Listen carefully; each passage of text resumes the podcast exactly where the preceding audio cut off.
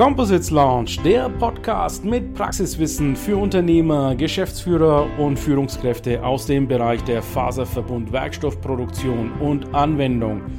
Wir präsentieren dir regelmäßig Innovationen und anwendungsspezifisches Know-how, das deine Leichtbau- und Festigkeitsanforderungen löst. Präsentiert von deinem Host Ilkay Özkisoğlu aus Bayreuth.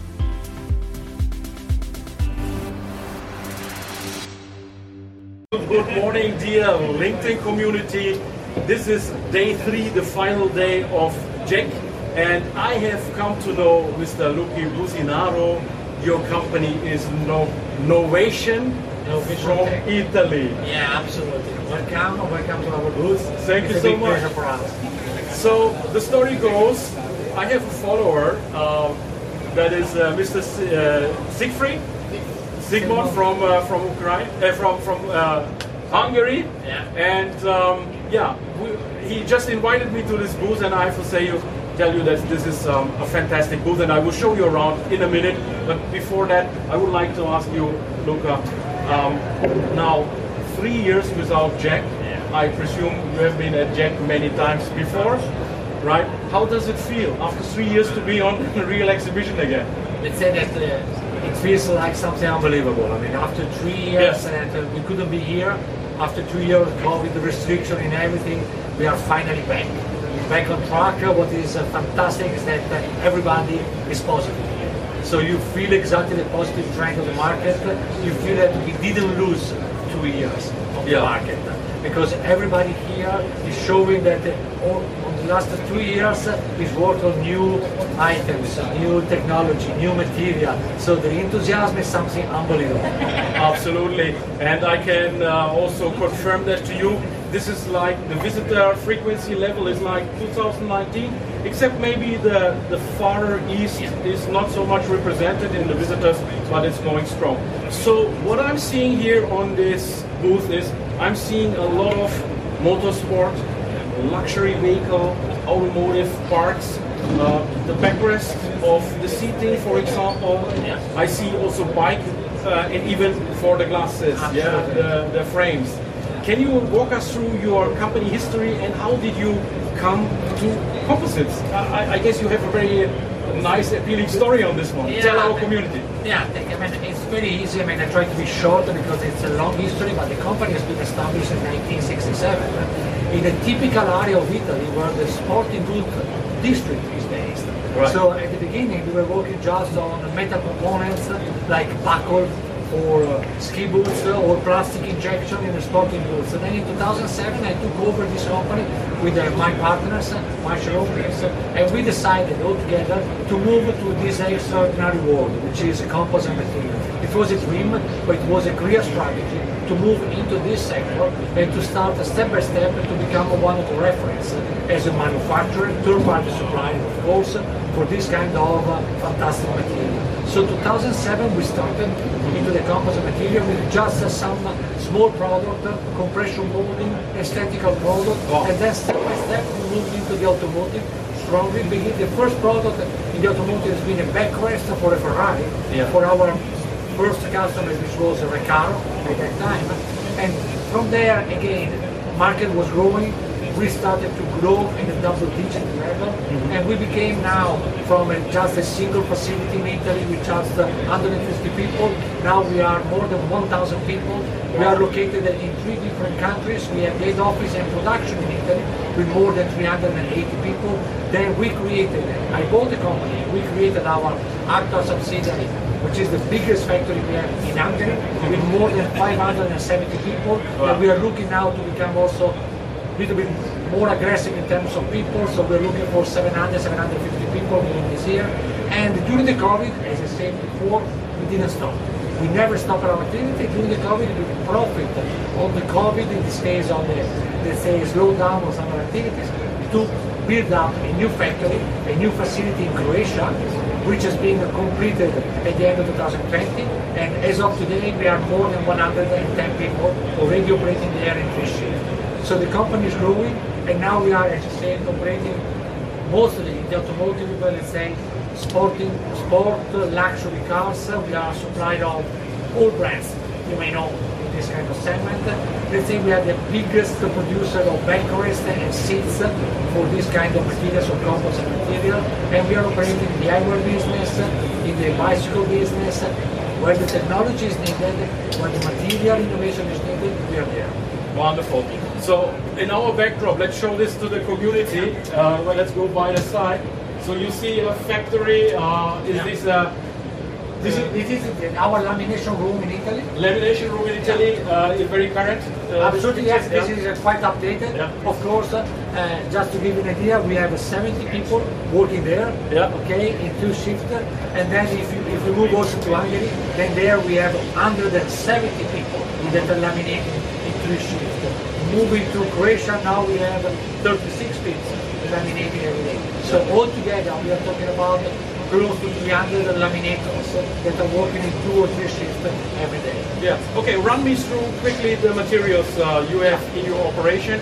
I understand you got um, lamination that you put into autoclaves. Yeah, we have, let's say, we are, a, we consider us as a lean company. Yeah. So because we have all the technology available from Okay. composite material in-house. So we're talking about autoclave, compression molding, Right. RTM, and one sophisticated new press machine, which is now fully dedicated to the aircraft seats. Nice. So what we work, I mean, we work normally with carbon fiber, Yeah. pre-preg material or dry material. Okay, we work with epoxy resin, which is the most used resin that we have in house. And then, of course, we combine different materials. So we don't talk about just carbon fiber, but composite in general. Textile, which can be pre-preg or dry material. If you work RTM, of course, it's a dry material. If you work in a compression mold in autoclave, it's a pre-preg. And then we start with the cutting. So first of all, we start with the co-engineering with our uh, customers. The customers, yeah. Okay. Then we start the production cutting with the plotter. Then of course lamination, autoclave, or compression molding, or RTM. Yeah. And then we do all the different phases. So we do gluing, assembling, brushing, painting, polishing, packing everything, and delivering The, the, the, the, whole one-stop shop uh, is in your process. That's our Very company. Okay. So we deliver finished modules to our customers. So, Luca, when I walk uh, around or prior coming to JEC, one of industry's concern is right now the supply chain. Now, you are supplying into the automotive industry. Okay, uh, motorsport is maybe not the very, very high volume, it's more the quality volumes, yeah. Um, do you face any interruptions in the supply chain? Do you use your contacts here on the JEC? What, what role does JEC play in that case? Okay, the JEC is a, is a fantastic place where you can really share experience and uh, find solution Yeah. to existing problems. Of course, we've been facing some problems in the supply chain, but we never stopped our production. Okay. Lucky we were that we've been always available uh, with the new suppliers or without other suppliers to find solution. Yeah. To never stop our end customer production.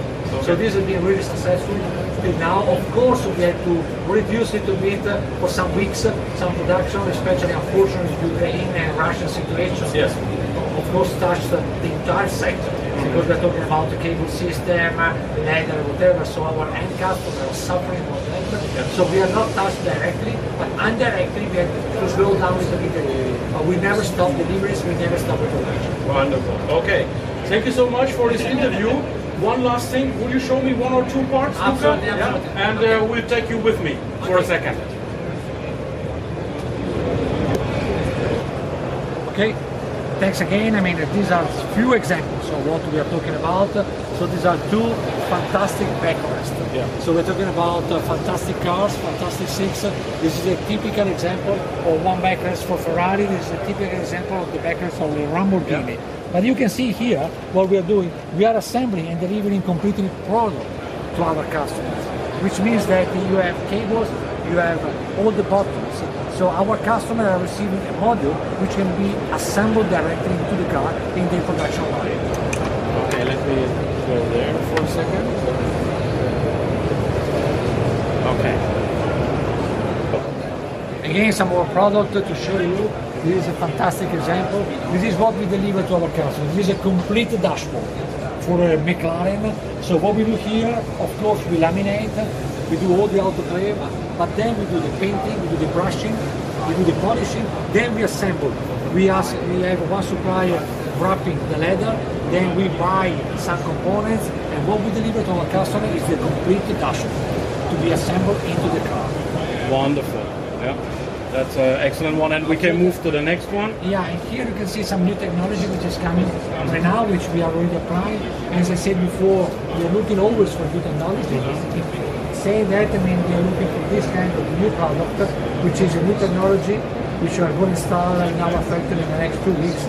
Is new SMC production enriched with carbon fiber. So we're talking about a typical technology, SMC, which is now added with the carbon fiber inside to give you lightness, Yes. but also technical requirements for Yeah. customers. SMC is a massive market Yeah. anyway. Yeah. And in this case, with carbon fiber, makes a difference. Yeah, absolutely.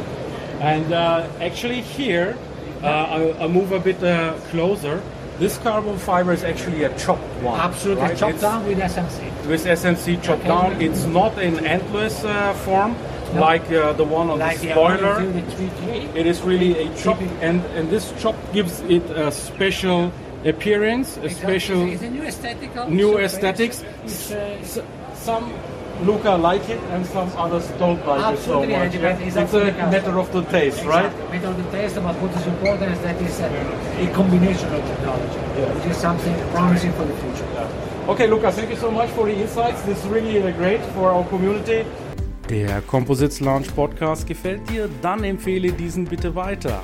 Du willst noch mehr Tipps zu Composites oder Sichtbarkeit in LinkedIn? Vernetze dich mit Ilkay Özki-Solo auf LinkedIn und trete der exklusiven LinkedIn-Gruppe Composites Launch bei. Dort wirst du dich mit Gleichgesinnten über die neuesten Technologietrends austauschen. Tschüss und auf Wiedersehen!